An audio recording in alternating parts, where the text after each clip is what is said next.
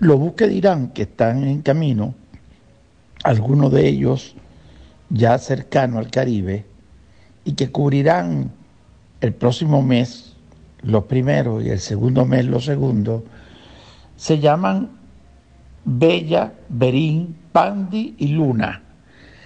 Ellos, identificados ya, son los que proveerían a Venezuela, según la información confidencial de mi último informe de esta semana, que empieza a realmente satisfacer la gran necesidad que tiene el pueblo venezolano de gasolina. Mientras, por supuesto, se contratan otros buques, que es la estrategia para los próximos seis meses.